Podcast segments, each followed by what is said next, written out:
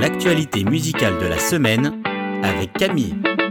L'album de la semaine. La Chapelle Musique continue son histoire avec chapitre 2. Composé de 7 titres dont le single Rien n'est plus haut, cet album vient nous sortir de notre torpeur automnale. On peut s'arrêter aussi quelques instants sur le titre Alléluia, composé par Sébastien Korn et Sandra Kwame, qui est repris ici en version plus gospel.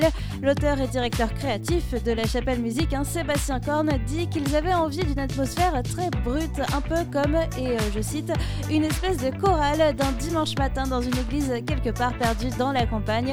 On a donc du gospel, de la soul, de la louange, des titres un peu plus rock. Allez, c'est un album à écouter là, maintenant, tout de suite, si vous ne l'avez pas encore fait.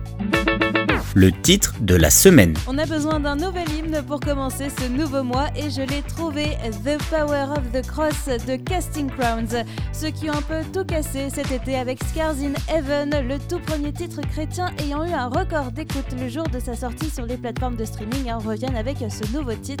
Un titre que l'on peut traduire d'ailleurs par le pouvoir de la croix, une liberté qui nous est accordée grâce à Jésus. Un message puissant pour un titre qui mérite bien sa place cette semaine dans l'actualité musicale.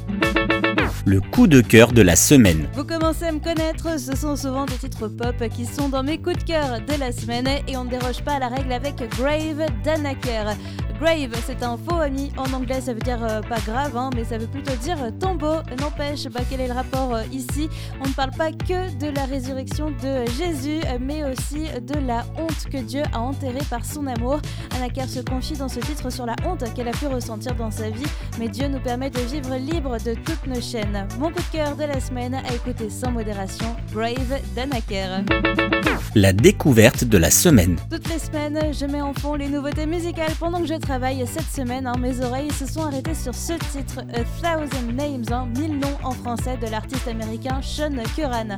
Il a fait partie du groupe euh, Passion City avant de se lancer en solo. Sa nouvelle sortie, c'est l'album du même nom, hein, A Thousand Names.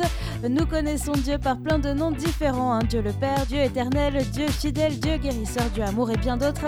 Un titre pour louer tout ce qu'il fait pour nous, A Thousand Names de Sean Curran.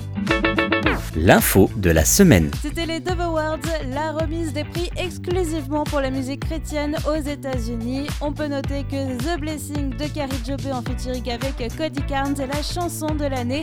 Help is on the way, Maybe Midnight de Toby Mac est le clip de l'année. Que l'artiste de l'année c'est le groupe For King and Country et enfin que la révélation c'est Maverick City Music.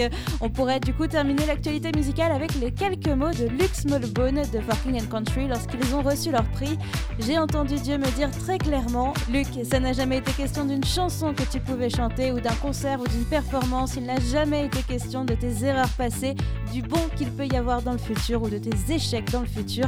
Je t'aime dans tous les cas.